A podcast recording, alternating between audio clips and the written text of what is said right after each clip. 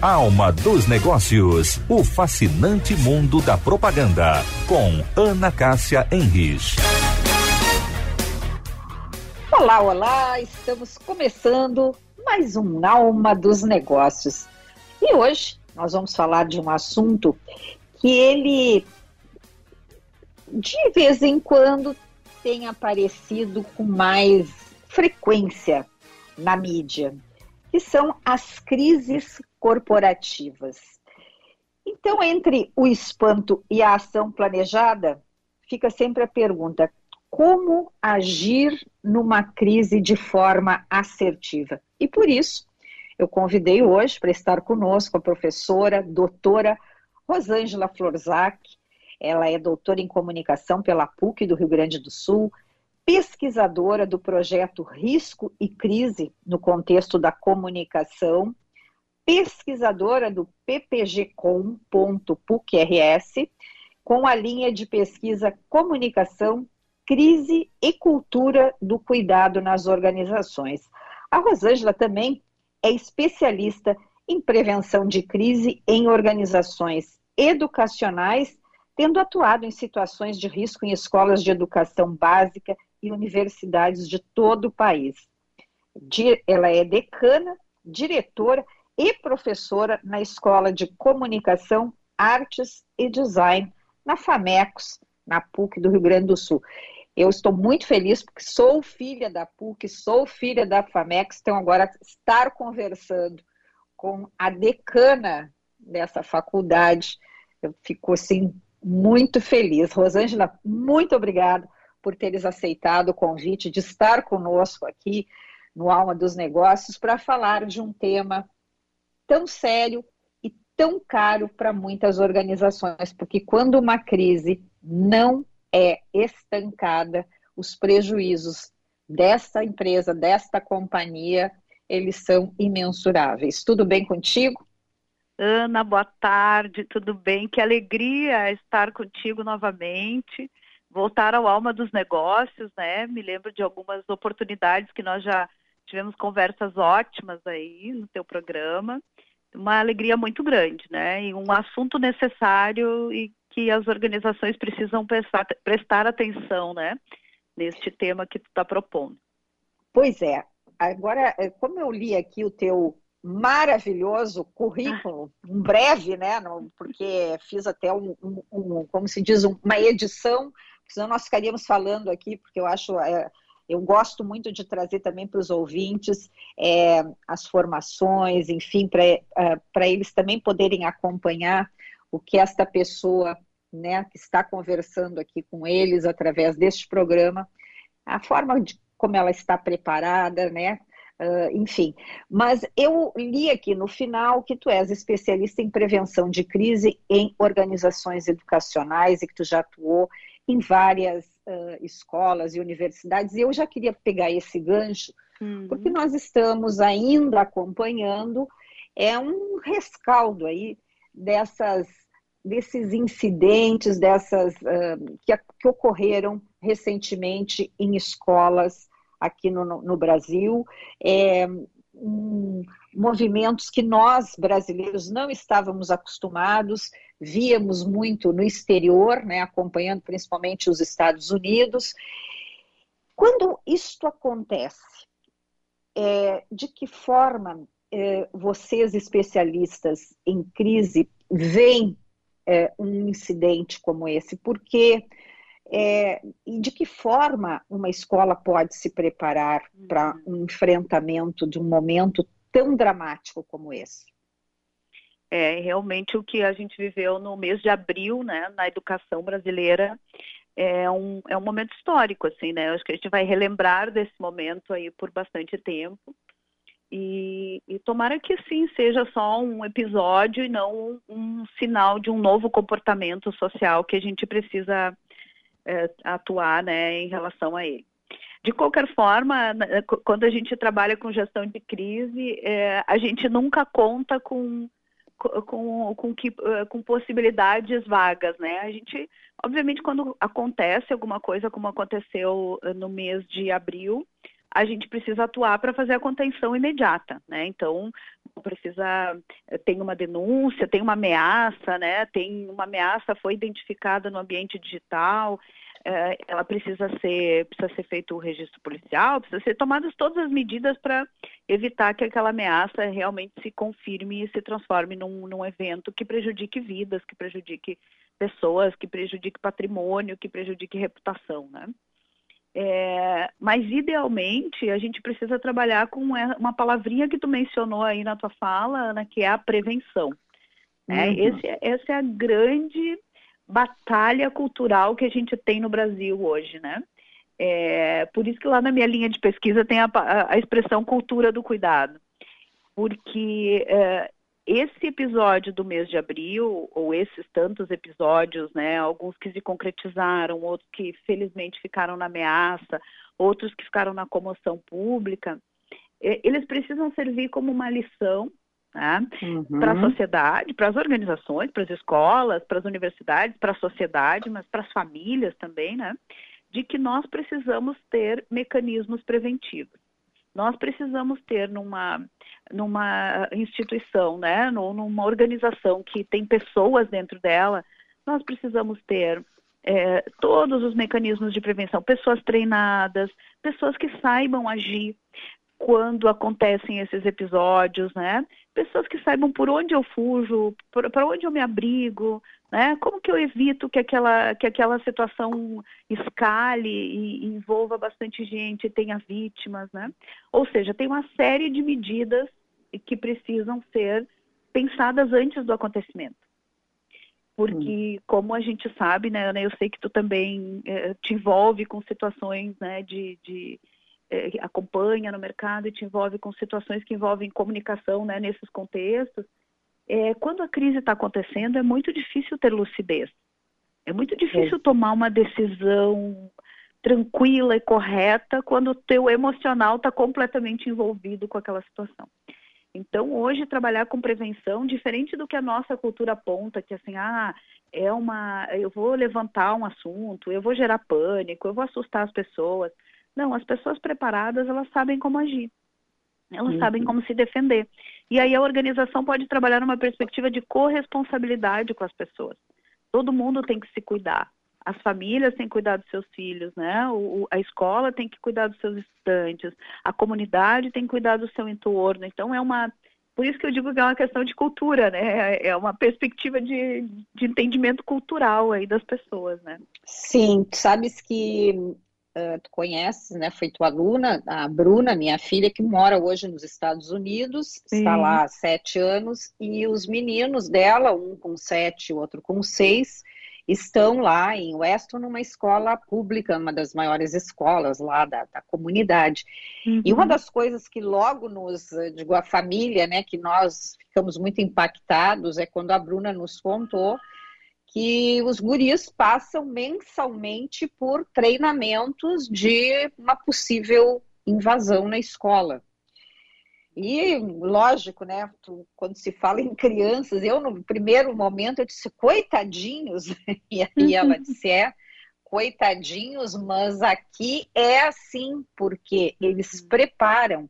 E é isso, como tu falasse, não é uma não foi, não é uma vez, é mensal esta, é. esta, é, como é que eles fazem uma simulação? Simulação. Uhum. É, então as crianças, os professores, quer dizer, é como tu disseste, todo mundo naquela escola, na, né, nas outras escolas também, estão preparados num momento como esse. A gente sempre fica na expectativa que nunca aconteça e que nunca este plano aí de contenção possa, é, é como se diz, uh, ser, não, não precisa ser executado. É. Mas uh, é uma questão, assim, realmente que, para mim, no primeiro momento, chocou, mas depois comecei realmente a entender. E, e é isso, né? Bom, aí diz assim, ah, mas então as crianças, elas lá vivem com medo. De alguma forma, sim, elas, elas vivem porque é uma realidade, não é daquela, uhum. daquele país. É, eu acho que elas, na verdade, acabam desenvolvendo uma consciência do risco, né, que eu costumo dizer. É, porque o, a, a, pior forma é a gente viver não reconhecendo os riscos.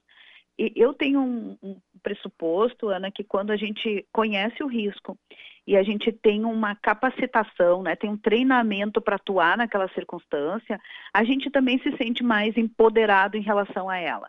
A gente não se sente tão acuado, né? Eu sempre lembro do, do da, de uma situação do Chile. Para mim, o Chile aqui, nosso nosso vizinho, né, uhum. né, é um país que é um exemplo de aqui na nossa região é um exemplo de, de prevenção, cultura preventiva, né? Eles tiveram em 2015 um terremoto muito forte que chegou a 8, passou de 8 graus na escala Richter, que vai a 9, né? Uhum. E atingiu Santiago, que é uma região muito populosa. E, e destruiu várias coisas né, na, na, na, região ali de Santiago e etc. E só teve uma vítima fatal. E essa única vítima morreu de um infarto, assim, de susto, de medo, enfim, né, de, um, de uma reação orgânica e não atingida por um escombro, né? Então, uhum. mas se tu vai ao Chile, tu vai ver que eles têm esse treinamento, tem lá a mochilinha da, do terremoto. Então, assim, tem uma mochila pronta, onde tem lá todos os, os objetos imprescindíveis que eu preciso levar numa evacuação. Não vai me faltar água, não vai faltar bateria para o radinho, né? Até radinho eles Sim, recomendam que, que leve, né? Porque então, eu, porque na hora que a terra está tremendo, como é que eu vou montar uma mochila? Então, assim, eu tenho uma consciência daquele risco. O que que, o que, que isso, qual é o resultado positivo disso? Acontece uma grande tragédia, um grande desastre, como é o, o terremoto, e ninguém, ninguém morre, né? Então, eu sempre digo que investir em prevenção é muito mais produtivo do que contar corpos depois, né? Então, eu sei Exato. que é chocante, é, é ruim de ouvir, a gente tem uma perspectiva muito mais otimista, a gente é um povo alegre, a gente gosta de ver a parte boa da vida, né? Mas é, o risco ele está intrínseco a tudo aquilo que a gente faz no dia a dia, tendo consciência ou não, né? Exato. Rosângela, agora trazendo para o mundo corporativo. Recentemente eu ouvi é, de, um, de um executivo e ele me disse assim: uh, não tem empresa que não enfrentará uma crise. As crises, elas acontecem quase que diariamente. Tem as maiores, tem as menores, mas a gente sempre tem que estar preparado. Tu concordas com isso ou é possível evitar também? É, eu concordo que todos vamos enfrentar no ambiente corporativo eventos críticos, né? é, que a gente popularmente chama de crise, mas assim, a gente vai enfrentar eventos que não estão no nosso planejamento, que são ruins, que, que, que têm ameaça geram ameaça de danos, né? Então, isso todas as empresas da mais organizada, sabe? Aquela que a gente olha e diz, nossa, por essa eu coloco a minha mão no fogo, né? Ela é impecável, os executivos são corretíssimos, faz tudo certo, vai enfrentar evento crítico, porque nem sempre, nem todas as causas de evento crítico são internas, né? Muitas são externas, são causas naturais, são, são mudanças de comportamento social. A gente está vendo agora muita crise que é decorrente de mudança de comportamento social. A Sim. régua da sociedade elevou para alguns temas e a organização vai avançando um pouquinho mais lentamente do que a sociedade. Então, tu tem essa, essa, essa assincronia entre o que a sociedade está cobrando e, o que a, e a rapidez com que as, as corporações estão conseguindo responder, ela está sendo geradora de eventos bem críticos. Uhum. qual é a grande diferença de estar preparado ou não? Se eu tenho um, um plano de prevenção, se eu uhum. tenho lá os protocolos descritos, se eu sei o que fazer, né? Aconteceu alguma coisa ruim, eu aciono meus documentos, eu aciono meus treinamentos e todo mundo sabe fazer a sua parte. Eu vou ter uma crise de menor impacto ou eu nem chego a ter crise porque a crise a gente caracteriza, Ana, quando transborda da organização, assim, se torna pública, as pessoas discutem na rede social, nós na imprensa comentamos, né? Assim, tem, um, tem um, uma certa comoção, aí nós estamos vivendo uma crise. Mas o grande, a parte muito legal desse trabalho que eu faço, e vou te dizer que a parte que eu mais gosto, é conseguir fazer a contenção antes que transborde e vire uma crise. Né? Uhum, e aí, antes que prejudique uhum. pessoas, antes que gere vítimas, né? Eu, eu sei que está vazando essa torneira, sabe? Eu sei que essa torneira está pingando, eu vou lá e atuo enquanto ela está pingando, eu não espero ela arrebentar. Eu não espero ela Bom, arrebentar e não dar a cozinha, sabe? É, mas aí é, eu fico. A minha pergunta para ti, eu acho bárbaro isso que tu estás dizendo, mas digamos, uh, tu não és de dentro. Vamos pegar esse, um exemplo. Tu és, né? Tens a tua consultoria, uhum. tu não és de dentro desta organização diariamente, tu não estás diariamente ali. Uhum. Quem tem que estar tá com isso, com este foco na cabeça dentro de uma organização e para checar diariamente se a torneira está pingando? Quem tem feito esse papel, Ana, é a área da comunicação, tá? Quem tem ah, feito tá. fortemente esse papel é a área da comunicação. Eu entendo que ele é um papel de alta direção. Né? Então, uhum. hoje, se tu pegar as, as, organizações, as empresas que têm capital aberto, que, que operam na Bolsa de Valores, desde 2020, uh, ah, no cálculo dado do valor da ação, existe um elemento lá no algoritmo que é o reputation, que é o risco de reputação. Tá? Então, é um, é um item que vai calcular o valor da ação, ele vai impactar no cálculo do valor da ação. Com isso, as, as companhias de capital aberto correram para fazer as suas, as suas, seus sistemas de prevenção. Então, ter seus protocolos, ter sua política, né, ter as, as pessoas treinadas, porque, no mínimo, acontecendo alguma coisa ruim, elas podem dizer: olha só, eu tenho tudo isso, eu treino as pessoas, eu estou fazendo tudo certo. Erros acontecem, eu vou contornar, vou, vou consertar isso aqui, vou, vou fazer ficar melhor. Isso as companhias de capital aberto. Mas hoje, se a gente olhar para as empresas, nós temos configurações muito distintas, né? É, então, nas empresas hum, convencionais, que não têm, não, não negociam na bolsa, quem está fazendo esses alertas são as equipes de comunicação, por conta justamente desse intangível que é a reputação. As, as equipes de comunicação viraram guardiãs da reputação. Né? Então, assim, uhum. assim, ah, estão falando mal da minha marca na rede social, eu não quero, impacta nas vendas. Ah, estão fazendo um boicote ao meu produto nas redes sociais, eu não quero viver isso, né? que tem impacto realmente na, na, na receita.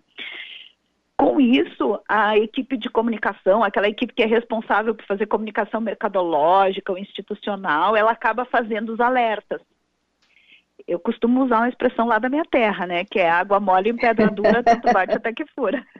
É verdade. E boa, uma hora boa vai, né? Uma hora fura. Isso. Recentemente, eu encontrei com a Rosângela num evento da ABERJ, Associação Brasileira de, de, de Companhias. Ai, não, pare como é? A ABERJ, eu sempre troco, Rosângela. Comunicação Empresarial. Comunicação, eu não sei porque eu fico com o J, comunicação empresarial. Vamos lá. Pois recentemente eu encontrei a Rosângela num evento da ABERJ, porque a ABERJ é a Associação Brasileira de Comunicação Empresarial. A Rosângela é a diretora regional da, da entidade e fez um evento muito bacana lá no, no Tecnopuc, onde reuniu vários uh, empresas gaúchas aqui para discutir a comunicação, gestão de crise, principalmente aí as novas tecnologias. E um dos assuntos que eu, no cafezinho ali, quando encontrei a Rosângela, perguntei, e aí, o que que tu estás fazendo na FAMECOS? Por quê? Porque a Rosângela, então, decana, diretora e professora na Escola de Comunicação, Artes e Design. Na minha época era FAMECOS, Faculdade dos Meios de Comunicação Social. Então, muita coisa mudou desde lá. Rosângela, qual foi o teu principal desafio ao chegar na FAMECOS e como é que está essa tua jornada lá? Ana, então o grande desafio é assumir uma escola com 70 anos de história e com um legado fantástico para a sociedade, né, de profissionais extremamente relevantes, formados nas todas as áreas de comunicação, né? Grandes jornalistas, grandes publicitários, relações públicas, né? Eh, cineastas, nós trabalhamos lá com cinema, design, enfim, todos, todos os temas relacionados com esse nosso universo. E o grande desafio, ele é o desafio de todos nós que atuamos nessa área, né? Que é manter um conhecimento atualizado, um, um conhecimento que consiga acompanhar essas mudanças tão incessantes, essas metamorfoses que vive o nosso mercado da comunicação. Então, uh, se abrir para o mercado, ter esse relacionamento muito próximo do mercado, conseguir fazer com que os nossos estudantes estejam nas melhores, eh, nos melhores postos de trabalho, nos melhores estágios, né? Que o mercado esteja lá dentro da escola também. A Famecos ela tem esse reconhecimento social maravilhoso que todas as organizações que a gente convida, lideranças que a gente convida, sempre aceitam o convite quando não se convidam para estar lá com a gente. Então, eu acredito muito nessa sinergia mercado-academia. E a gente tem trabalhado incessantemente, todos os dias, para que isso fique cada vez mais forte lá dentro. Todo mundo ganha. Ganha o mercado, ganha o estudante, ganha o, o professor que está sempre atualizado, né? Então, é, manter essa vitalidade de uma, de uma organização com 70 anos é um desafio que, a gente, que se renova todos os dias para nós, né? Mas é um desafio maravilhoso. Eu estou adorando, estou gostando muito dessa, dessa experiência, dessa jornada, como tu mencionaste. Rosângela, mais uma vez eu quero agradecer aqui a oportunidade de teres estado conosco, trazendo todo esse teu conhecimento, e eu espero que a gente não fique tanto tempo sem trocar essas informações aqui neste programa. Nós agora já atualizamos os nossos WhatsApps, e quando tiveres também aí alguma novidade, algum estudo é, enfim, sendo realizado aí na FAMECOS ou na própria PUC, não deixa de me avisar que vai ser sempre um prazer te ter aqui. O Alma dos Negócios fica por aqui. Eu agradeço a parceria do Edinho Leandro na Central Técnica.